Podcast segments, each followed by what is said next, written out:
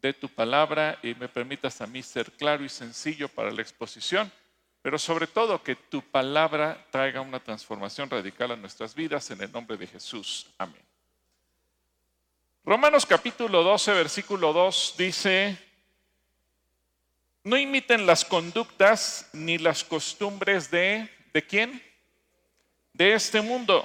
Más bien dejen que Dios los transforme en personas nuevas al cambiarles la manera de pensar. ¿Qué tiene que cambiar Dios en nosotros?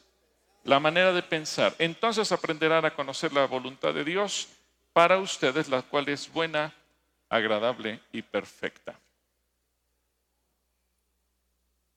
Hace unos años, yo creo que hace cinco años, David Asael, nuestro guía, por más de 40 años en los viajes a Israel, desde que el hermano Gonzalo y el hermano Oliv hicieron el primer viaje, hasta el día de hoy y dueño de la agencia On Eagles Wings Tours, que es con la agencia que realizamos estos viajes.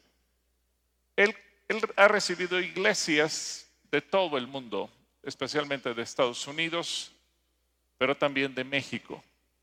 Y él me decía, oye, dime una cosa, ¿Cómo le hace Calacuaya para atraer a tanta gente cada año? Porque hay grupos de iglesias muy grandes, norteamericanas, que traen dólares porque ganan dólares, pero traen 20, 30 personas. En México, que conozco iglesias de estatus socioeconómico muy alto y traen grupos de 20, 30 personas. ¿Cómo le hace Israel para traer grupos de 50 personas? Este año, por ejemplo, llevamos 51 personas. No pasaron todos aquí porque ahora se suma gente de Jalapa, de San Diego, de, San Francisco y de Ecuador y de otros países. Y, y él me decía, ¿cómo le hacen para traer tanta gente? Y además él se percató de algo y me decía, y yo veo que traen gente muy sencilla, gente que a lo mejor para muchos es la primera vez que han salido de viaje que han tomado un avión, que han cruzado el continente, que han salido a otro país. ¿Cómo le hacen? Bueno, dije, el hermano Gonzalo nos dejó una, una idea que se quedó clavada en nuestro corazón.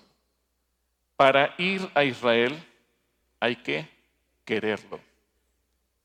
A Israel va el que quiere, no el que puede. La gente que tiene dinero no va. La gente que quiere ir a Israel, aunque no lo tenga, va. Y les puedo contar, hemos llevado personas que se dedican al aseo doméstico. ¿Cuánto gana una persona haciendo limpiezas en casas? Y apenas subsisten. Pero han querido ir y han ido. Hemos llevado viene, viene.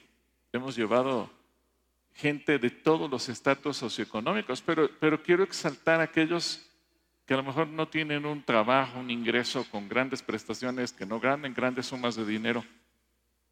Hemos llevado gente que vende jugos en la calle, gente que hace bolitas de queso para de esa manera juntando el, el dinero.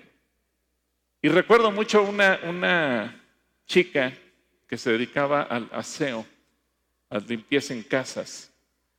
Y ella, vimos el milagro cuando llegó al aeropuerto y dijo, aquí estoy, obviamente había pagado el viaje, y ella dijo, no sé ni cómo estoy aquí, pero aquí estoy.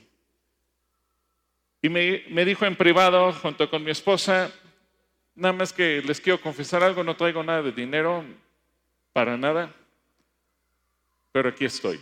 No tengo dinero ni para comprarme una botella de agua, voy al ras. ¿A qué se dedicaba ella? Hacer limpieza en casas. No te preocupes, Dios, Dios hará la obra. Y efectivamente, durante los días en que había eh, tiempo para la comida del mediodía, nunca faltaba quien la invitara a comer. A veces ella del hotel llevaba su, su lunch. ¿Cómo le decimos los mexicanos al lunch? ¿Qué no se lleva? El itacate. Bueno, llevaba su itacate. Y pero en todos lados ella veía cosas y nunca compró nada. Y un día el, el, chofer del autobús nos dijo, hoy bajen todo, todo, no dejen nada porque en la mañana, en la mañana hago un transfer al aeropuerto, viene gente extraña, no quiero que vaya a haber pérdidas. Yo personalmente al final recorrí todo el, el autobús, revisé arriba, abajo de los asientos, que no se quedaba nada.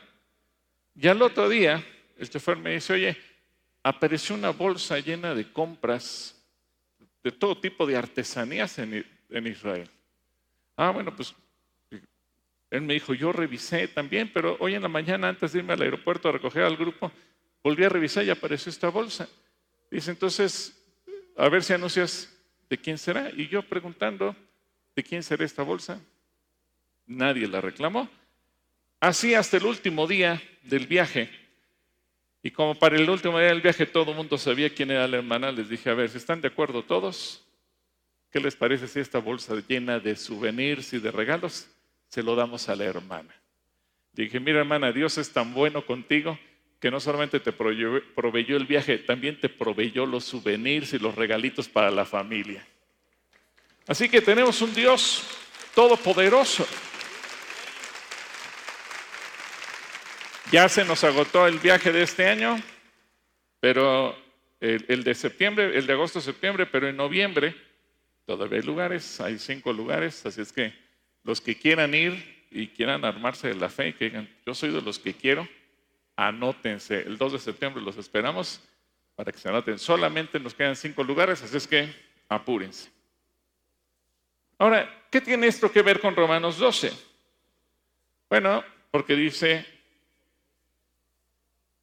dejen que Dios los transforme en personas nuevas. Al cambiarles, ¿qué nos tiene que cambiar?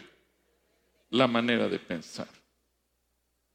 Hoy les quiero hablar acerca de cómo ves al mundo. ¿Qué percepción tienes del mundo? Pregúntale a la persona que tienes a tu lado, ¿qué percepción tienes del mundo? ¿Cómo ves tú al mundo?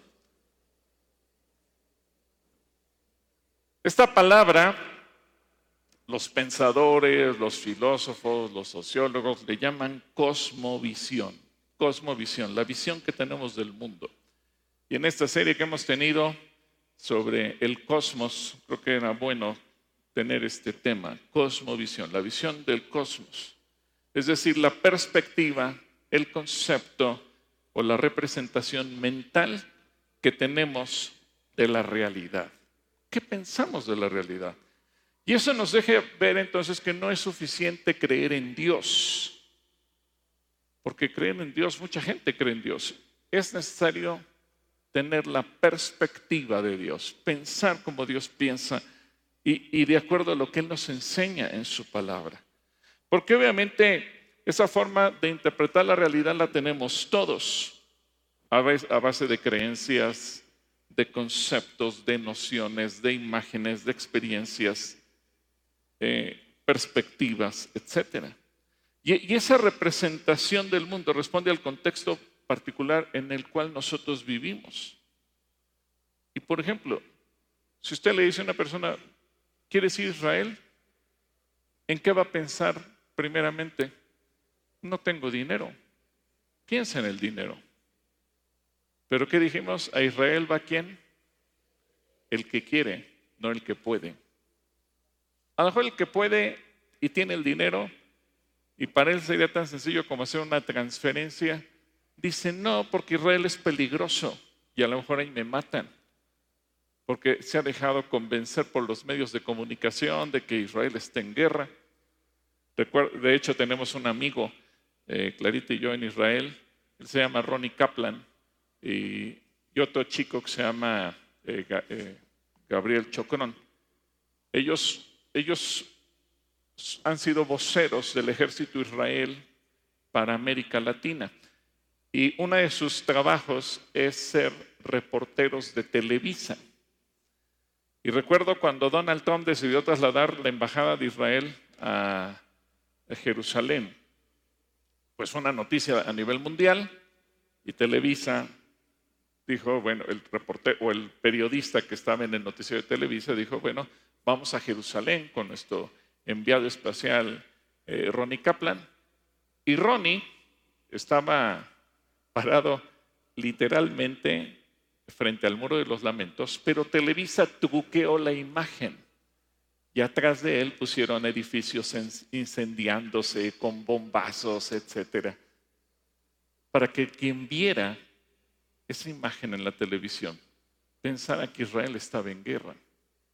Y después yo le pregunté, oye Ronnie, ¿y tú dónde estabas parado? Me dijo, yo estaba en el muro de los lamentos porque ahí la gente estaba de fiesta, porque se estaba reconociendo la capital de nuestro país. Imagínate la fiesta que había. Y me dijo, es como cuando ustedes celebran un triunfo de México en el Ángel de la Independencia. Y se imagínate nosotros. Digo, bueno, para que sepas Televisa lo que transmitió en su lugar. Y eso nos da una idea de cómo se falsea la información.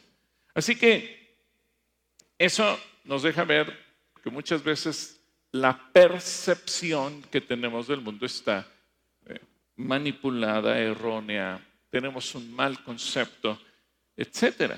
Y, y obviamente esa experiencia que nosotros tenemos es lo que nos empieza a guiar hacia qué tipo de cosmovisión tenemos, cómo visualizamos nosotros el mundo entero, qué es lo que nosotros pensamos. Ahora hay que decir, la vida espiritual, las religiones, las artes, la literatura, la ciencia, incluso las ideologías políticas y económicas, la filosofía eh, y la ciencia misma, pues nos dan diferentes cosmovisiones, porque tratan de explicarnos cómo funciona el mundo. Esa, una cosmovisión nos explica cómo funciona el mundo. Y todos tenemos una cosmovisión, porque mejor yo te digo, vamos a Israel, y si tu mente es, ah, pero el mundo funciona con dinero y yo no tengo dinero, entonces tú vas a pensar, pues es que no tengo dinero. Pero si tú tienes fe y dices, porque Dios lo dijo, yo lo creo, y lo recibo a tu cosmovisión. Está centrada en la Biblia. Esta chica que se dedicaba a hacer aseos en hogares, su cosmovisión, ella será sencilla, sencilla, sencilla. A lo mejor no terminó ni la primaria, pero su cosmovisión es bíblica, porque ella fue capaz de creer lo que Dios dice. Y lo importante es desarrollar una cosmovisión bíblica, es decir, no se trata únicamente de creer en Dios, sino de vivir y de normar nuestros pensamientos, nuestra conducta, nuestra forma de funcionar de acuerdo a lo que la Biblia dice. Porque la Biblia es, ¿qué cosa es la Biblia? ¿Qué cosa es la Biblia? Dile a la persona que está a tu lado, la Biblia es la palabra de Dios. La palabra de Dios. Es decir, Allí está escrito lo que Dios piensa, lo que Dios cree, lo que Dios dice. ¿Tú le crees a Dios? Ahora, hay gente que dice, bueno, yo sí creo en Dios y creo en la Biblia, pero me cuesta trabajo creer en Génesis. Ah, porque la ciencia dice otra cosa y entonces yo creo que, que, que Génesis es un bonito cuento. Si tú piensas eso, tu cosmovisión no es bíblica. Porque además Génesis nos dice cómo es que nace el pecado en el ser humano y por qué necesitamos tú y yo un redentor.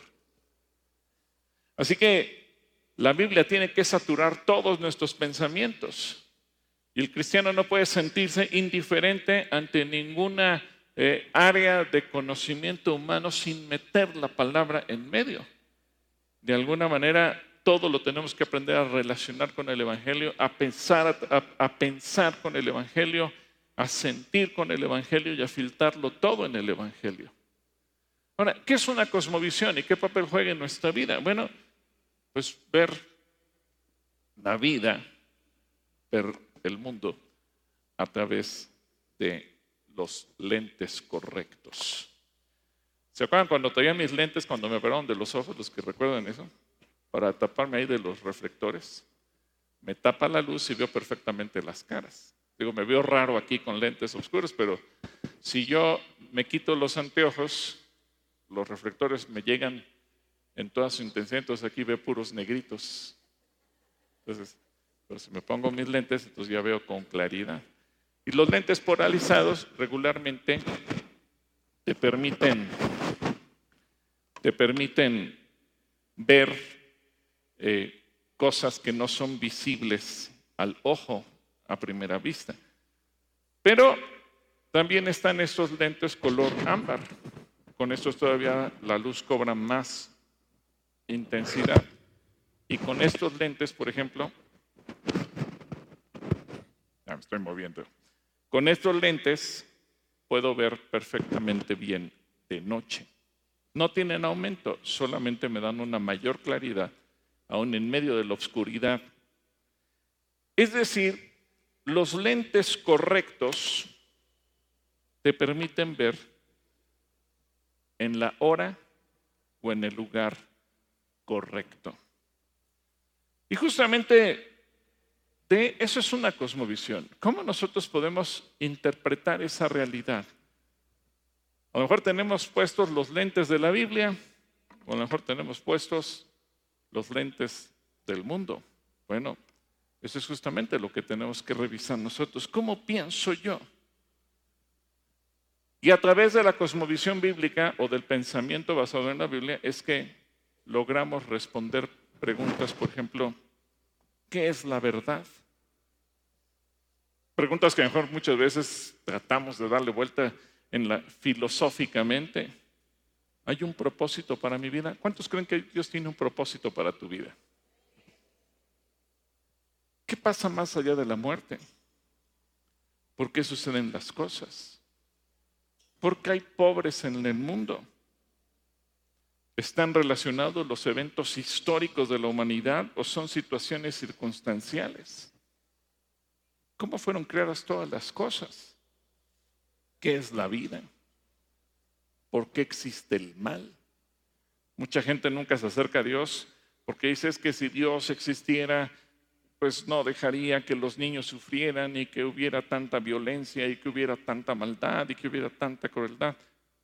Porque a lo mejor tenemos esa cosmovisión errónea. No nos hemos puesto a revisar qué dice Dios y cómo nosotros lo podemos entender.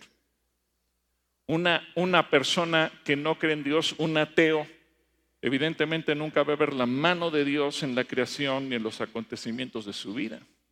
Y aun cuando ocurren determinadas cosas dirá, ah, pues fue casualidad, fueron chiripadas, fueron golpes de suerte, etcétera, etcétera. Su cosmovisión, sus lentes no le permiten ver la mano de Dios. En cambio, un cristiano verá la mano de Dios en todo momento. Incluso si se te poncha una llanta, a lo mejor el que no es tan cristiano todavía dirá, ay, qué mala suerte, se me tenía que ponchar la llanta. Pero el cristiano dirá, gloria a Dios, algún propósito tendrá el Señor por el que se me ponchó la llanta. Y yo sé que algunos me dirán, hermano, es que tú lo quieres cristianizar todo. No, no es cristianizar todo. Es pensar con la Biblia, pensar con la palabra de Dios.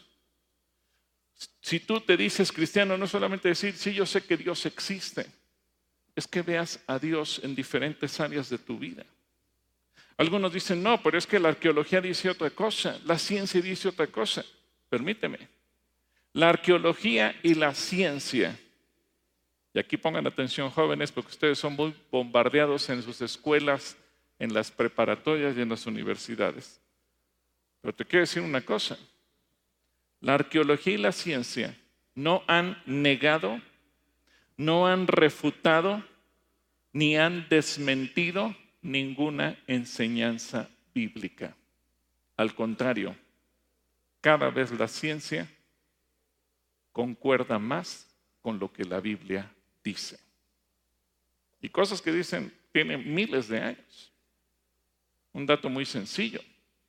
En Génesis, uno de los libros más antiguos de la Biblia, milenario, donde la ciencia estaba menos que en pañales. Dios dijo, la vida está en la sangre. ¿Sabes en qué año el hombre descubrió que la vida está en la sangre? En 1912, hace apenas 111 años. Es decir, para que te des cuenta. Incluso situaciones arqueológicas que esto es interesantísimo cuando uno ve Israel, situaciones que los arqueólogos pensaban que era un cuento inventado por la Biblia o el Evangelio. caso muy específico, Poncio Pilato, decían es que no hay ninguna evidencia eh, eh, histórica o arqueológica de Poncio Pilato, y de repente encuentran en Cesarea Marítima una piedra en donde está grabado el nombre, el nombre de Poncio Pilato. Y la ciencia va descubriendo cosas y la arqueología va descubriendo cosas. Así que nuestra cosmovisión, lo que pensamos, la forma en que vemos el mundo, influye en cada aspecto de nuestra vida. Un ateo no puede orar a Dios. ¿Por qué? Porque él cree que Dios no tiene nada que ver. Pero el creyente, el cristiano, el discípulo de Jesús, cuando su cosmovisión empieza a cambiar, sabe, no es suficiente lo que yo haga. Necesito la intervención de Dios y por eso es que la oración se convierte finalmente como nuestro alimento más importante. Sí, sé que tengo que trabajar, sí, me, tengo que esforzar, sí, tengo que hacer un montón de cosas, pero todo esto de nada sirve si no oro. Y entendemos que lo fundamental en todo momento se, llama oración. Y en eso vamos viendo entonces la transformación de nuestra cosmovisión. Cuando entendemos qué tan importante es la oración. Cuando pensamos que cuánto espacio le damos a Dios para que Él intervenga. Ahora, quiero mencionarte rápidamente cuántos tipos de pensamiento o de cosmovisiones hay. Por ejemplo, hay una que los filósofos le llaman deísmo, hablando de deidad, deísmo, donde dicen hay una separación entre Dios y el mundo. Y muchos cristianos son de ese tipo de cosmovisión. Sí, creo en Dios, pero Dios no se mete en el mundo. Dios allá y yo acá. Yo recuerdo una persona que un día vino un, un, muchacho y me dijo, yo trabajo con fulano de tal y ese fulano de tal se congrega aquí con usted y me roba mi salario y no me paga y no solo a mí, sino a todos mis compañeros. Y yo llamé a ese hermano o disque hermano y le pregunté, oye, tengo esta acusación en contra tuya. Y me dijo, bueno, y así me respondió. En el templo soy un santo, en los negocios soy un perro. Él tenía esta cosmovisión. Dios y el mundo están desconectados. Dios y los negocios no tienen nada que ver. Dios no se mete con lo terrenal. Y muchos piensan así y se llaman cristianos. Segundo, el secularismo. Es decir, niega la existencia de Dios, se mira el universo como una máquina impersonal, una serie de casualidades, de chiripadas, desde aquella gran explosión, donde según dicen se crearon todas las cosas y solitas se generaron las leyes físicas, etcétera, etcétera, etcétera, y es un proceso evolutivo. Por eso, fíjense bien, muchas personas usted se da cuenta qué tipo de pensamiento tienen, pueden llegar a sentir lástima por un niño que se muere en África y nos presentan imágenes desgarradoras de niños hechos huesos muriéndose en África y que de ir caminando se caen. Sienten lástima por una ballena que quedó varada en alguna playa en alguna parte del mundo. Están hablando del calentamiento global y cómo se está destruyendo la Tierra, pero al mismo tiempo esas personas exigen que se declare como ley el poder asesinar a bebés no nacidos, es decir, a través del aborto, que se asesine a los ancianos mediante la eutanasia o la muerte asistida, y niegan que haya vida después de la muerte porque en ellos no hay un concepto de que un día todos le vamos a rendir cuentas a Dios. Y mucha gente piensa así. Pero es una persona que no cree en Dios, difícilmente va a tener valores morales, aunque diga que los tiene. ¿Por qué? Porque lo que nos lleva a comportarnos bien es pensar, un día yo le voy a rendir cuentas a Dios, un día voy a ser juzgado por Dios. Pero si no tengo ese elemento, la gente dice, pues entonces hago lo que se me antoje, lo que me venga en gana. Luego tenemos un tercer tipo de pensamiento, el animismo. Es decir, se cree en Dios o en dioses y se piensa en una vida espiritual en donde el ser humano es víctima, víctima del mal, víctima de los demonios, víctima de todo lo que ocurre. Y se niega la responsabilidad personal que nosotros tenemos. Y entonces es aquel que dice es que el chanclas me trae zarandeado. Ya me agarró de trapeador. Y es que los demonios. Entonces, todo, él no asume su responsabilidad, sino que todo culpa al diablo y culpa al mundo espiritual. Pero nunca se arrepiente de sus pecados. Nunca dice, bueno, pero es que yo he tomado malas decisiones. No, no, es que el chanclas me llevó a tomar malas decisiones. Y entonces elude la responsabilidad personal. Por eso Dios nos habla en el Evangelio de que tenemos que arrepentirnos de las cosas malas que nosotros eh, hemos hecho.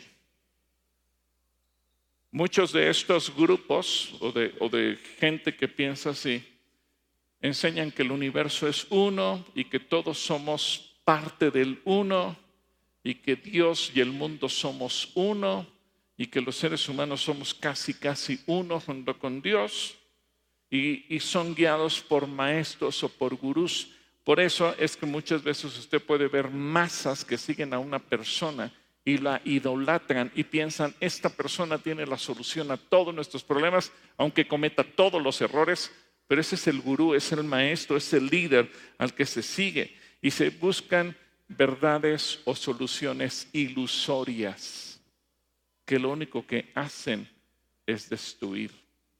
Y así podríamos mencionar casos tristemente célebres de la historia, como líderes políticos y de muchos, muchas índoles. Y quiero ponerle un ejemplo, cómo esta percepción influye erróneamente en nuestra manera de actuar. Por ejemplo, el hinduismo, que cree que todo es Dios, hasta las vacas son dioses, los ratones son dioses, todo es Dios. Piensan que los seres humanos van pasando por procesos. Y uno de los procesos para poder alcanzar la santidad y la perfección es la pobreza. La pobreza es parte de un proceso. Por eso ellos no tienen una buena causa para ayudar a los pobres. ¿Cómo voy a ayudar a un pobre si el pobre está pasando por un proceso que es necesario? Así que no es casualidad que los países hindús y con doctrinas de este tipo sean los más pobres del mundo. En cambio, el Señor Jesús nos enseña a los, pobres siempre los tendrás, pero nos enseña cuáles son las causas de la pobreza, pero también nos dice, ayuda al pobre, bendice al pobre. Lo que tú le puedas dar al pobre es como si se lo dieras a Dios.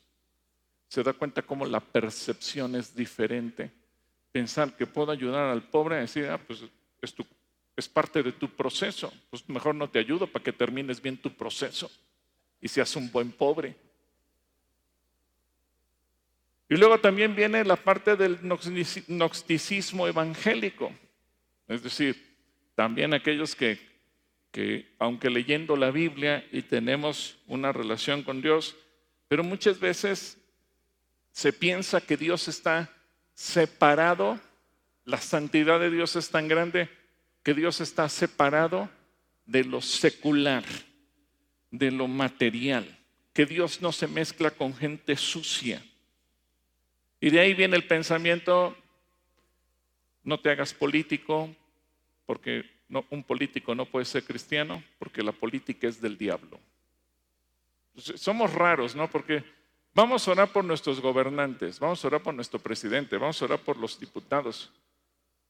¿Y qué oramos si pensamos, pero no puede haber políticos cristianos?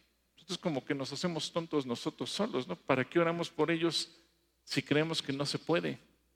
Y entonces pensamos Dios no tiene nada que ver con la política, con las artes, con los deportes, con los negocios. Y se piensa así. Y finalmente entendemos la cosmovisión bíblica, es decir, el pensamiento bíblico, en donde Dios creó al hombre para que viviera sobre la faz de la tierra. Y Dios creó al hombre, ¿cómo Dios creó al hombre? A su imagen y semejanza. Y para que el ser humano, los hombres, varones y mujeres, señoremos sobre toda la creación. Entonces Dios nos da una capacidad especial. Dios nos creó a los seres humanos, seres inteligentes, seres racionales, pero seres con la capacidad de vivir en el mundo espiritual y en el mundo material al mismo tiempo. Y siendo responsables de nuestros actos. Por eso la necesidad de un Salvador, por eso la necesidad de nuestro arrepentimiento. Y así podemos entender, por ejemplo, si usted busca en un diccionario, ¿y qué es la verdad? La verdad dice que es la descripción correcta de la realidad. Por eso, Juan 14, 6, el Señor Jesús dijo, yo soy el camino, la verdad y la vida. Y nadie viene al Padre si no es por medio de mí. ¿Lo entienden?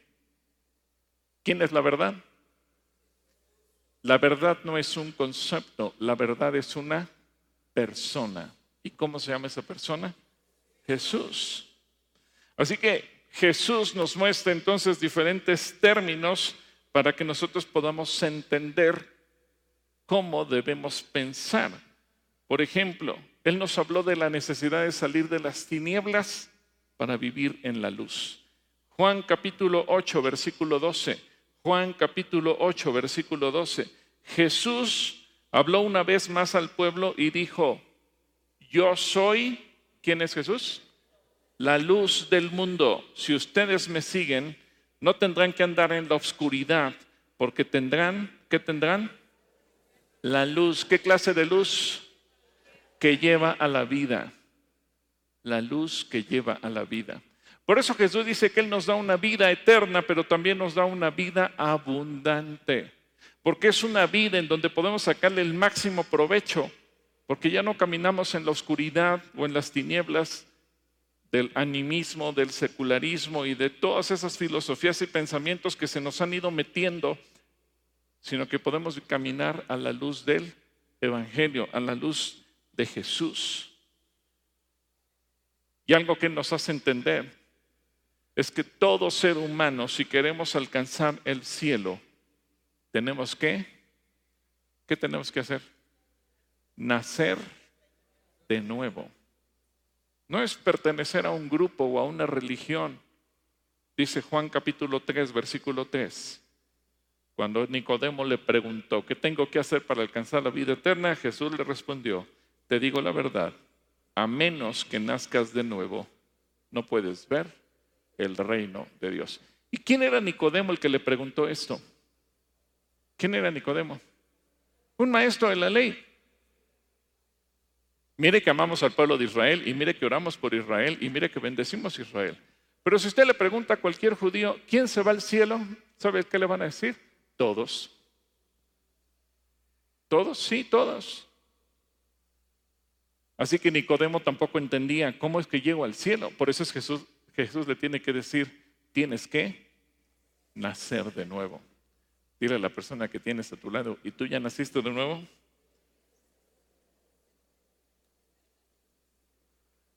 Y ya leímos Juan 14, 6, donde Jesús dice, yo soy el camino, la verdad y la vida. Lo interesante ahí es que Jesús no dice, soy un camino, Él dice, soy el camino. Ahora fíjese los diferentes pensamientos o las diferentes percepciones. La gente allá afuera dice, ¿cuántos caminos llevan a Dios? Todos. ¿Y qué dice Jesús? Yo soy Él. No dice soy un camino, dice soy el camino. ¿Cuántos caminos hay entonces para llegar al Padre?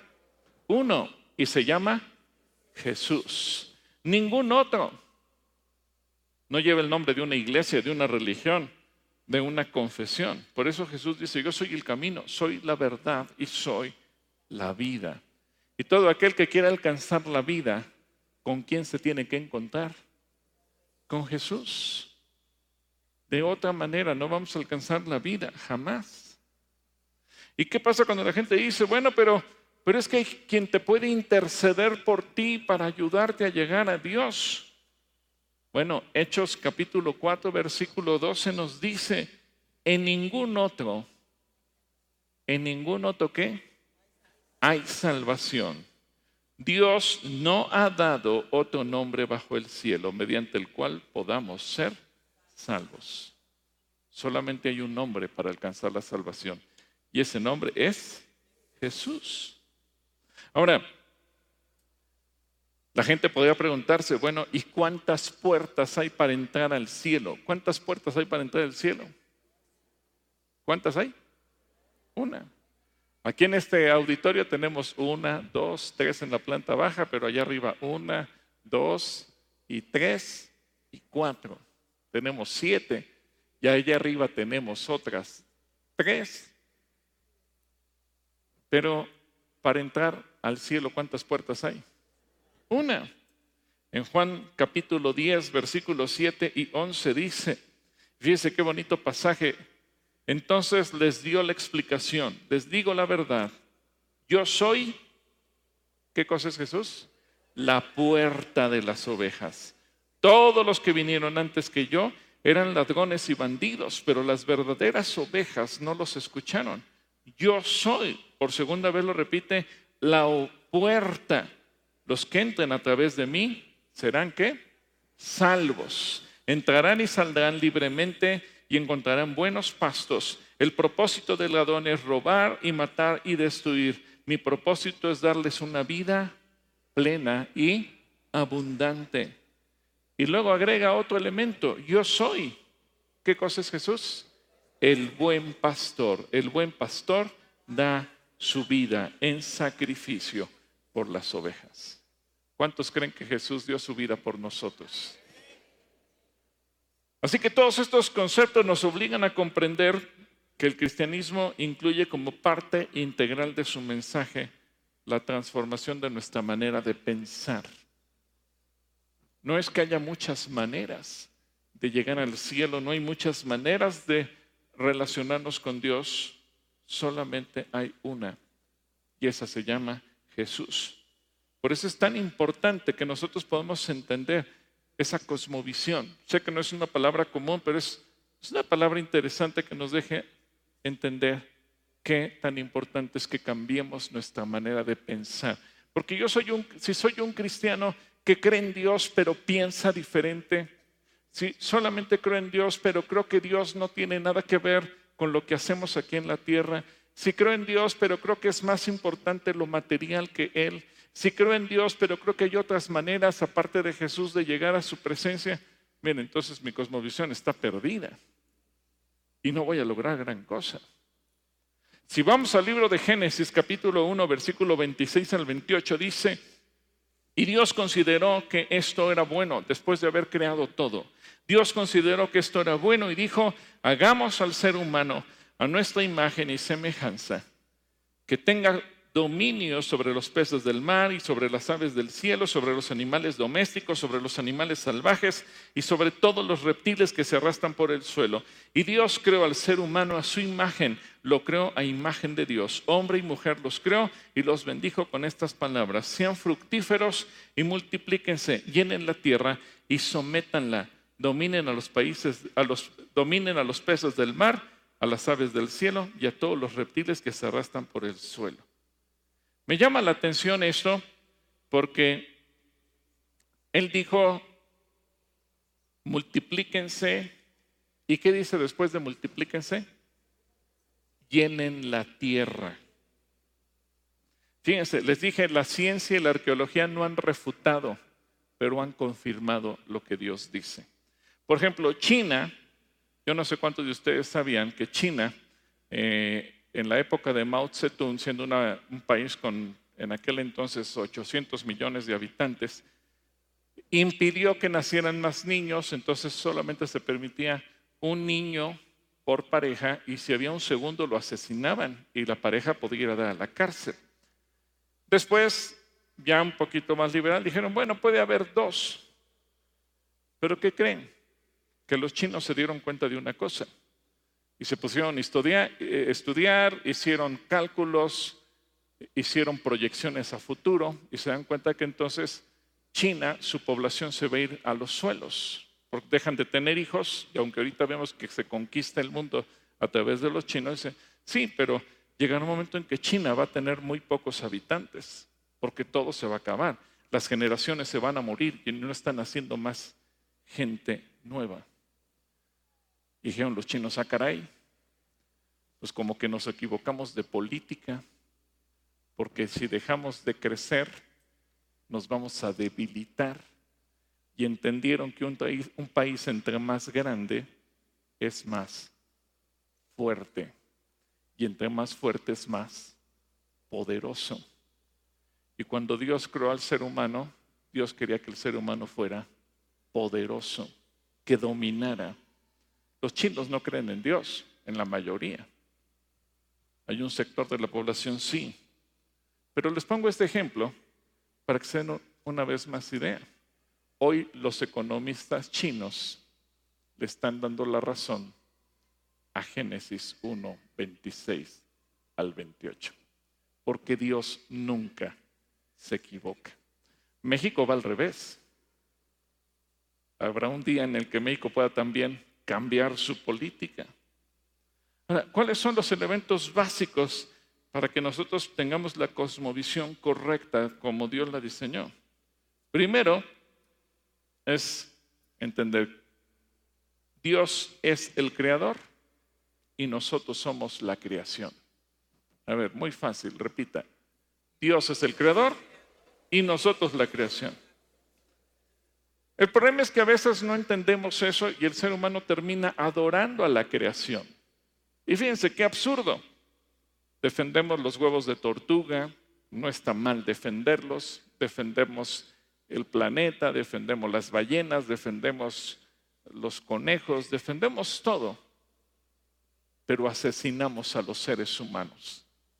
En Romanos 1, versículo 18, dice, ciertamente la ira de Dios viene revelándose desde el cielo contra toda impiedad e injusticia de los seres humanos que con su maldad obstruyen la verdad.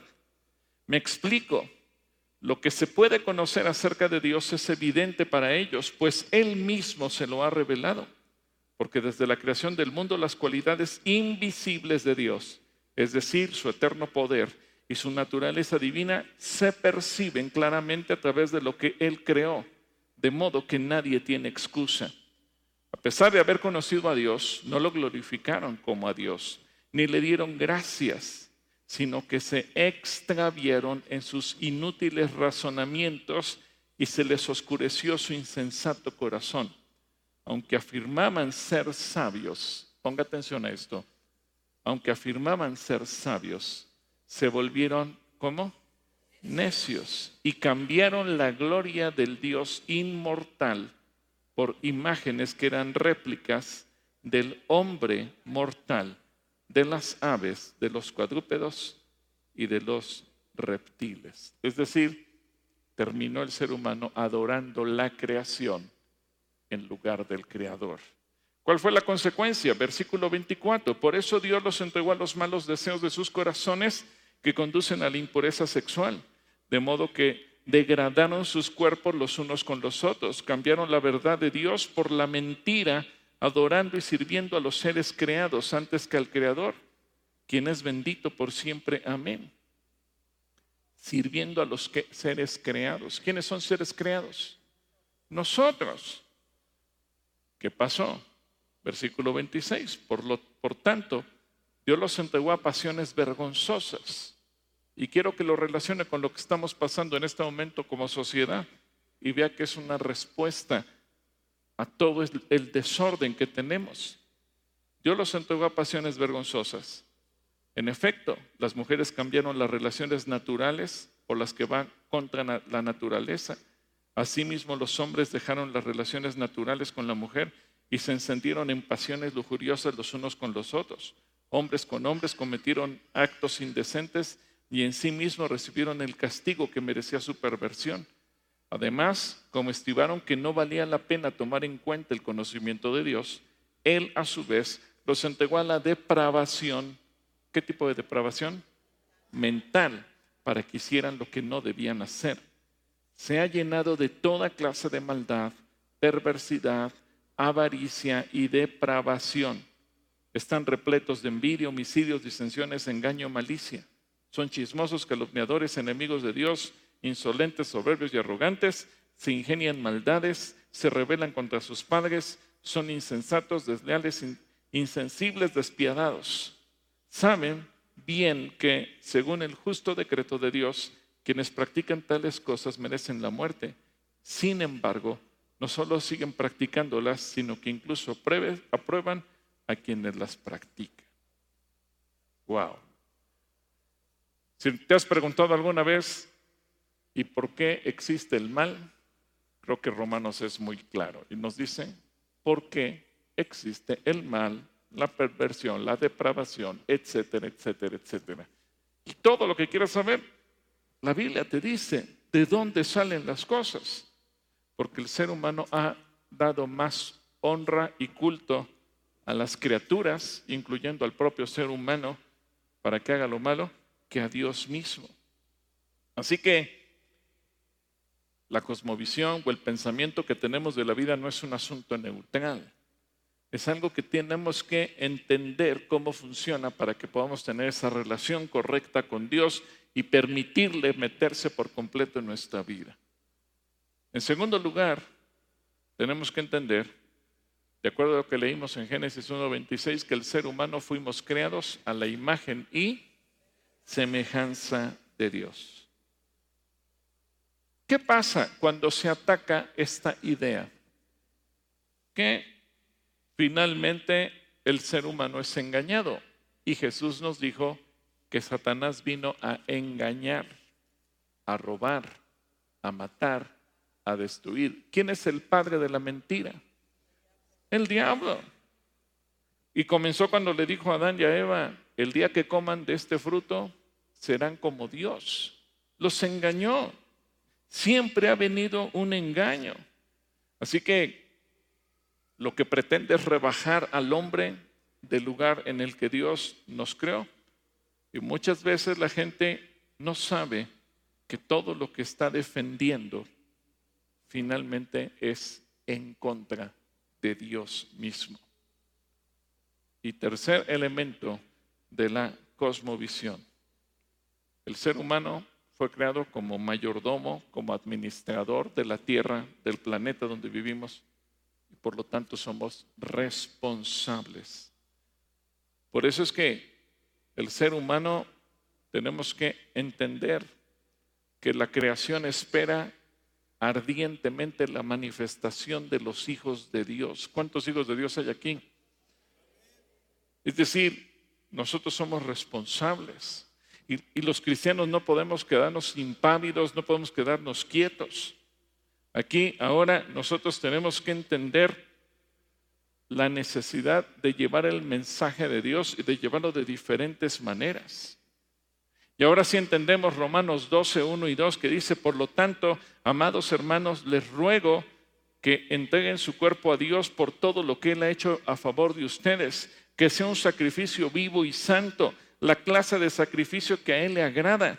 Esa es la verdadera forma de adorarlo. No imiten las conductas ni las costumbres de este mundo, más bien dejen que aprenda, que más bien dejen que Dios les transforme en personas nuevas al cambiarles la manera de pensar. Entonces aprenderán a conocer la voluntad de Dios para ustedes, lo cual es buena, agradable y perfecta. Así que Cristo Jesús vino a ofrecer su vida por nosotros como el Cordero de Dios para cambiarnos, para transformarnos, no solamente para perdonarnos y decir, sigue pensando igual, que de todos modos te vas a ir al cielo, sino para transformar nuestra manera de pensar y nuestra manera de vivir. Y así como en el Antiguo Testamento leemos que había un, cordero que tenía que ser sacrificado y quemado en holocausto hasta unirse con la nube de la gloria de Dios en el tabernáculo, ahora Dios nos enseña, nuestra vida la tenemos que entregar para servir a Dios. Solamente que ahora nosotros tenemos que transformar nuestra manera de pensar. Y una manera de pensar transformada es una vida que se guía por la fe. Hebreos 11.1 dice, ahora bien, tener fe, tener fe es estar, ¿qué cosa? Seguro de lo que se espera, estar convencido de lo que no se ve. Estar fe es, es estar qué? A ver, dile a la persona que tienes a tu lado, tener fe es tener seguridad. Si tú eres de los que dicen, pues ojalá, ya echaste a perder todo. Porque la fe es tener qué? Seguridad. Y hoy nos toca vivir a nosotros muchas profecías cumplidas, muchas profecías que se siguen cumpliendo. Y Dios quiere que tú y yo seamos parte de esa transformación. Y quiero terminar hablándote rápidamente de personas que nos antecedieron en México. Y yo sé que nos ven gente de diferentes países, pero digo por el hecho de que Calacuay esté en México, pero a lo largo de la historia de nuestro país, sobre todo los últimos ciento y pico de años, hubo personas con una cosmovisión bíblica que fueron pilares de la sociedad mexicana y han trascendido en la sociedad actual. Mucha gente cree que la Biblia es un libro religioso, por eso es que no se atreven a tener un pensamiento centrado 100% en la Biblia, porque piensan, está bien la Biblia, pero la Biblia es religión. No. La Biblia ha trascendido todas las fronteras culturales, geográficas, étnicas y temporales, científicas y demás. Podemos ver aportaciones de la Biblia a la sociedad mexicana y mundial a lo largo de los siglos. Pero tenemos que pensar que las raíces en México era, éramos un pueblo politeísta que creíamos en toda y cualquier cantidad de dioses y la Biblia vino a enseñarnos una serie de conceptos fundamentales. En México, por ejemplo, la unión entre un hombre y una mujer para darle origen al matrimonio y a la familia. Bueno, eso es parte de lo que venimos aprendiendo y heredamos de la Biblia. Por cierto, hoy el comedor está cerrado porque Yehudit, nuestra hija, ayer se casó civilmente en el estado de Hidalgo. Entonces se llevó a todo su equipo de servidores. Entonces, por esa razón, hoy el comedor está cerrado. Gracias, gracias. México tiene un país, una constitución de la que emanan todas sus leyes y muchas de ellas están basadas en las escrituras, en los mandamientos. ¿Usted cree que tenemos derecho a un día de trabajo porque los constituyentes fueron muy buenas personas? ¿O porque la Biblia dice, seis días trabajarás y uno descansarás? El hombre fuimos creados a la imagen y semejanza de Dios y por lo tanto se nos da dignidad, como menciona el Salmo 8. Así que las raíces del ideal democrático y social se encuentran en la Biblia. La Biblia nos enseña que la educación es un derecho que tienen nuestros hijos y una obligación para nosotros como padres. La Biblia nos enseña acerca del amor al prójimo y la responsabilidad social, atendiendo a las viudas y a los huérfanos, a los pobres y a los migrantes. ¿Por qué cree que en México hay orfanatos y asilos y centros de atención al migrante? ¿Porque los políticos son muy buenas personas? ¿O porque fueron conceptos emanados de la Biblia? En 1827, José María Luis Mora y, eh, y Lorenzo de Zavala se asociaron a la Sociedad Bíblica Británica para ayudar a la promulgación de las escrituras. La educación pública en México, que hoy conocemos como la SEP, Es un aporte de quienes leyeron y comprendieron la Biblia. Había que abandonar la idea de que la educación por el Estado significaba la idea de traicionar al Estado. México, como en muchos otros pueblos, no se educaba a la gente porque se pensaba que educarla era traicionar al Estado, traicionar al gobierno.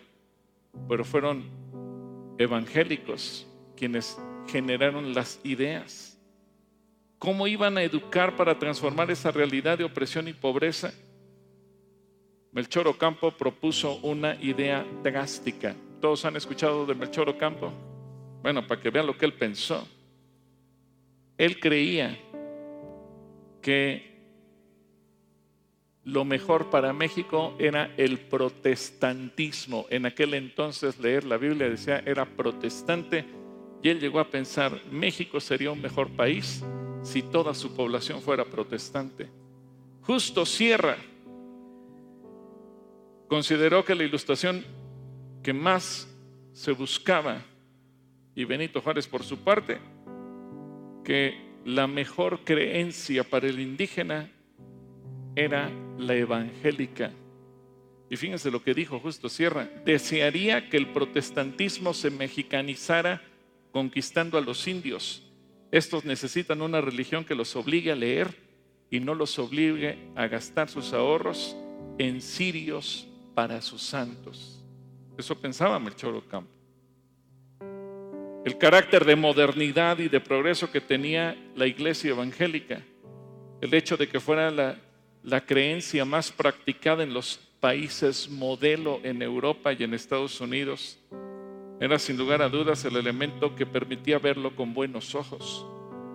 Al final de cuentas, la iglesia evangélica, cuando se establece, sobre todo en el estado de Hidalgo, es cuando empieza a florecer. Inspirados en la Biblia, los primeros misioneros mexicanos comenzaron a fundar escuelas, desde primarias hasta escuelas superiores y participaban activamente en la prensa. Proverbios 11:11 dice, los ciudadanos íntegros son de beneficio para la ciudad y la hacen prosperar. Qué hermosas palabras. Y ellos tomaron estas palabras y las hicieron suyas. Los primeros cristianos que comenzaron su un trabajo, se tienen registros de 1831 con los primeros misioneros ingleses que llegaron a nuestro país y se establecieron en el estado de Hidalgo, aunque se les reconoce formalmente hasta 1857, con la libertad que a partir del 4 de diciembre de 1860, Benito Juárez expide la ley de libertad de cultos y la iglesia cristiana puede empezar a moverse con mayor libertad. Pero los primeros cristianos que hubo en México entendieron que no podían quedarse escondidos dentro de las paredes de sus templos. Así que iniciaron un trabajo de transformación profundo en la sociedad, en la educación y en el ámbito empresarial y político. Así que no nos debe sorprender que fueron los cristianos que leían la Biblia los que generaron movimientos revolucionarios. En 1906, por ejemplo, todos conocemos la historia de México, sabemos que se gesta un movimiento en una ciudad en Sonora que se llamaba Cananea. ¿Y sabe por qué se le llamó así? Porque Esteban Barca Calderón, cristiano evangélico y maestro de escuela dominical, llamó así en honor de Caná de Galilea. Un año después, en Río Blanco, los obreros textiles hacen una huelga, motivados por un pastor metodista de nombre José Rumbia, quien protestó en diferentes ocasiones ante el gobernador Teodoro de Esa por el maltrato económico y social a los, a los obreros.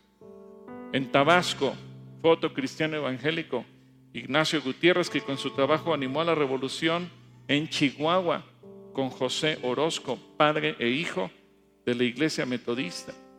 En el sur con Emiliano Zapata, otro evangélico, Otilio Montaño, un maestro de escuela dominical evangélico, quien redactaba el famoso plan de Ayala en noviembre de 1911.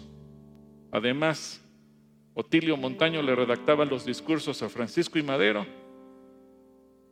y formula en octubre de 1915 la doctrina agraria de México en favor de los campesinos.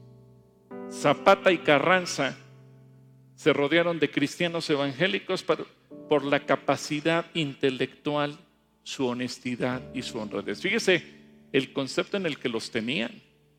Dicen, ¿quién mejor que construir el país que con cristianos evangélicos? Dicen, por su honestidad y su capacidad intelectual. Fíjense qué tan importante es una cosmovisión bíblica.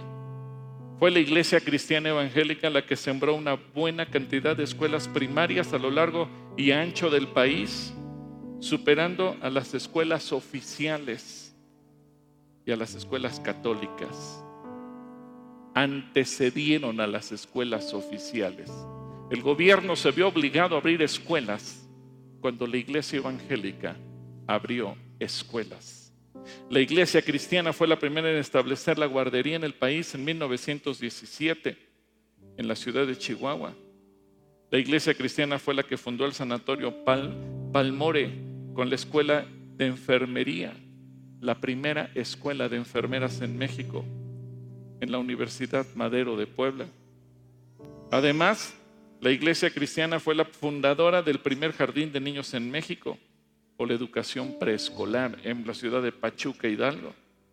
Es la iglesia cristiana evangélica la que creó la primera asociación de padres de familia, que hoy resuena tanto en los medios de comunicación por los libros de texto que se están repartiendo. En Monterrey, Nuevo León, la iglesia cristiana estableció la primera escuela con sistema mixto de hombres y mujeres en el mismo salón de clases. Y es la primera en crear una escuela normal para formar maestros capacitados y profesionales. Fue la Iglesia Cristiana Evangélica la que introdujo en el país la educación física en Real del Monte en Hidalgo y fue la primera en establecer la educación bilingüe para que el mexicano pudiera hablar dos idiomas, cosa que las escuelas oficiales nunca adoptaron. Fue la iglesia cristiana la primera en fundar una escuela comercial y la primera en darle oportunidad a las mujeres para que estudiaran profesiones, oficios, carreras comerciales y de todo tipo. La escuela cristiana, la iglesia cristiana fue la primera en establecer una escuela nocturna para obreros y trabajadores. Fueron cristianos evangélicos la clave para crear la Secretaría de Educación Pública en el gobierno de Venustiano Carranza, que se le conocía como instrucción pública.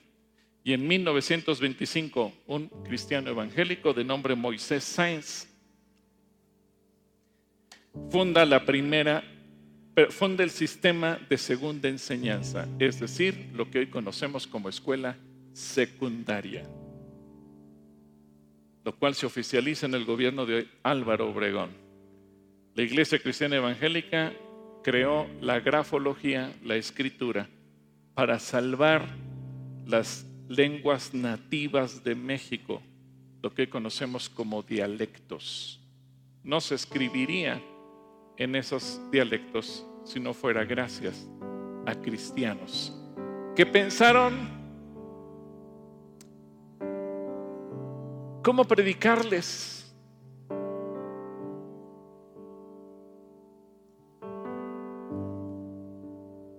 cómo llevarles la Biblia. Bueno, crearon la escritura en esos dialectos y de esa manera transformaron al país. Fueron los cristianos evangélicos quienes por medio de luchas e ideales abrieron las puertas a las mujeres en muchos campos, incluyendo el derecho al voto, y quienes humanizaron las leyes. ¿Qué pasó después? En el gobierno de Lázaro Cárdenas vino una persecución hacia los cristianos evangélicos y se cerraron cientos de escuelas en todo el país. Y después de esto vino un autoexilio.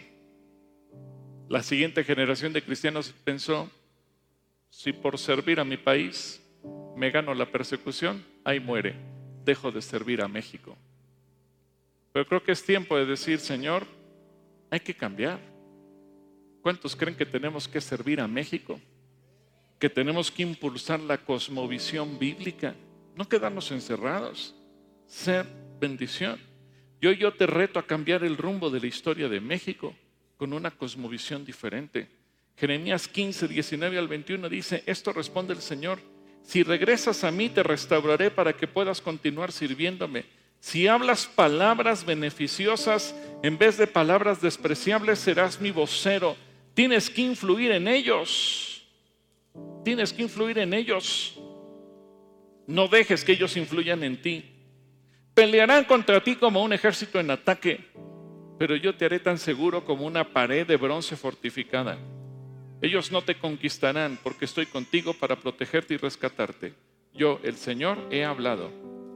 Sí, te mantendré a salvo de esos hombres malvados, te rescataré de sus manos crueles. En tu profesión, en tu oficio o aquello a lo que tú te dediques, seguramente va a haber gente que te ataque, gente que te haga la guerra, gente que te quiera llevar la contraria. Pero Dios dice, yo te haré a ti tan fuerte como un muro de bronce. ¿Cuántos creen en esa promesa? Así que dice Deuteronomio 15:6. Vamos a ponernos de pie todos. Dice, el Señor tu Dios te bendecirá tal como lo prometió. Prestarás dinero a muchas naciones, pero nunca tendrás necesidad de pedirles prestado. Tú gobernarás a muchas naciones, pero ellas no te gobernarán a ti. Dios quiere que tu vida, tu persona sean de bendición para los demás. Pero ahí tenemos que cambiar nuestra manera de pensar. Es decir, no es solo creer en Dios, es meter la visión bíblica en todo lo que hacemos. Así que yo quiero pedirte que tú levantes tus manos al cielo y le digas, Señor, heme aquí, permítame ser un instrumento en tus manos. Yo quiero ser un instrumento tuyo. Quiero tener una cosmovisión bíblica. Quiero pensar del mundo como piensas tú. No quiero pensar como piensa toda la gente. No quiero pensar como piensan sectas, filosofías, religiones o grupos que rechazan que tú eres. Dios, aquí estamos. Así como hubo hijos tuyos en el pasado que influyeron y trajeron tanta y tanta bendición a nuestro país para que progresara y avanzara. Permite Dios que así también nosotros podamos ser hijos tuyos, que traigamos bendición a nuestra sociedad, a nuestro país, en todas las esferas de la vida. Sea que Dios, tú nos hayas llamado al área empresarial, de servicios, de gobierno, de política, en las artes, en los deportes. No importa en dónde tú nos hayas colocado. A lo mejor entre nosotros hay comerciantes, a lo mejor entre nosotros hay gente que ha sido llamada a diferentes áreas. Dios, yo ruego que cada uno podamos ser instrumentos tuyos para transformar este país. Pero primero, tenemos que cambiar nuestra manera de pensar. Tenemos que pensar como tú piensas.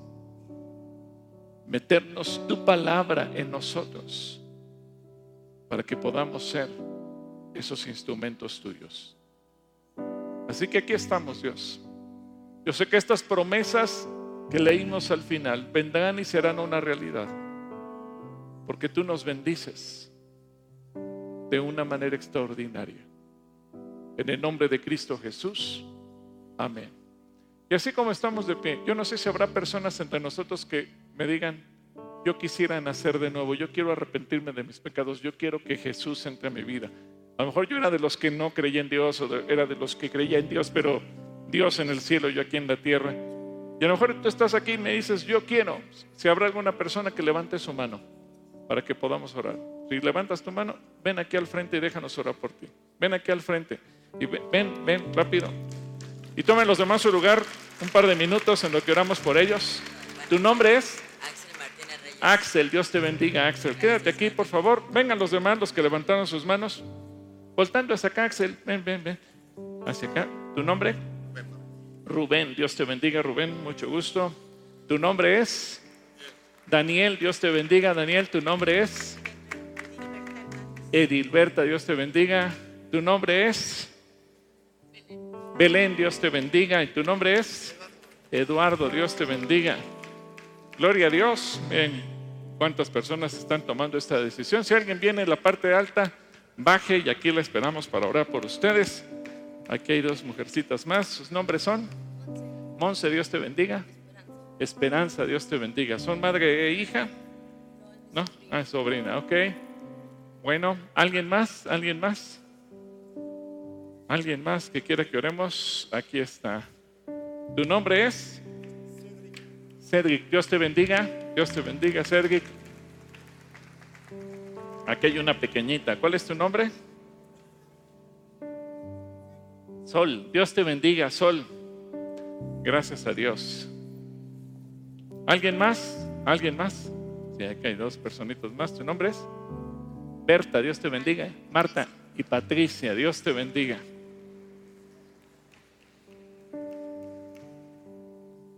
Como hemos leído, Cristo Jesús vino a morir. ¿Pero por qué vino a morir? La Biblia dice porque todos somos pecadores. Aquí hay tres personas más. Sus nombres son Isabel, Isabel Daniel y Giovanni. Dios les bendiga a cada uno de ustedes. La Biblia dice que todos somos pecadores. Y para acabar pronto dice que no hay uno solo, uno solo, que tuviéramos la capacidad de ganarnos el cielo por nuestros propios esfuerzos. Y todavía es más fuerte cuando dice que la mejor de nuestras buenas obras es comparable con un trapo lleno de inmundicia. Eso nos deja pensando, ¿y entonces cómo podemos salvarnos? Y esa es la solución que proveyó Jesús. Porque Él siendo Dios se hizo hombre, renunció a sus atributos divinos, vino a la tierra, vivió una vida perfecta y murió por nosotros. Murió porque Él será el castigo, la sentencia que nos merecíamos. Pero la buena noticia es que Jesús no se quedó muerto, no se quedó sepultado. Jesús resucitó. ¿Qué pasó con Jesús? Resucitó y Él está vivo. Él venció a la muerte, venció al pecado y su resurrección es nuestra esperanza de que nosotros también seremos perdonados y alcanzaremos, ¿qué vamos a alcanzar? La vida eterna. Así que yo les voy a pedir que cierren sus ojos, por favor. Aquí hay una persona más. ¿Tu nombre es? Eric. Dios te bendiga, Eric.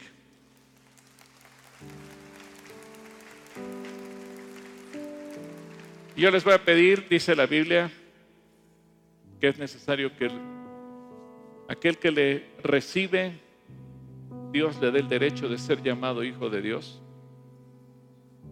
La Biblia dice que con el corazón creemos, pero con la boca lo confesamos.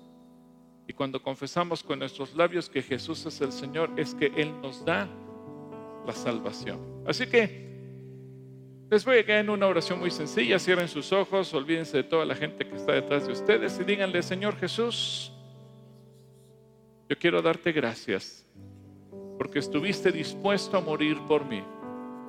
Dígaselo en voz audible. Te quiero pedir perdón por todos mis pecados. Confieso y reconozco que soy una persona pecadora, que por mí mismo merecía ir al infierno. Y por eso apelo a tu misericordia, a tu perdón, para que en Cristo Jesús yo sea una nueva persona en Cristo Jesús yo pueda nacer de nuevo y en Cristo Jesús yo tenga el perdón y la vida eterna. Señor Jesús, quiero aprender a vivir y quiero aprender a pensar como tú lo enseñas en la Biblia. Que mi forma de pensar sea transformada para que yo pueda ser un digno hijo tuyo. Gracias por amarme. Yo también te quiero amar. Y quiero aprender a relacionarme contigo todos los días de mi vida hasta que tú me llames a tu presencia. Gracias, Señor Jesús. Amén.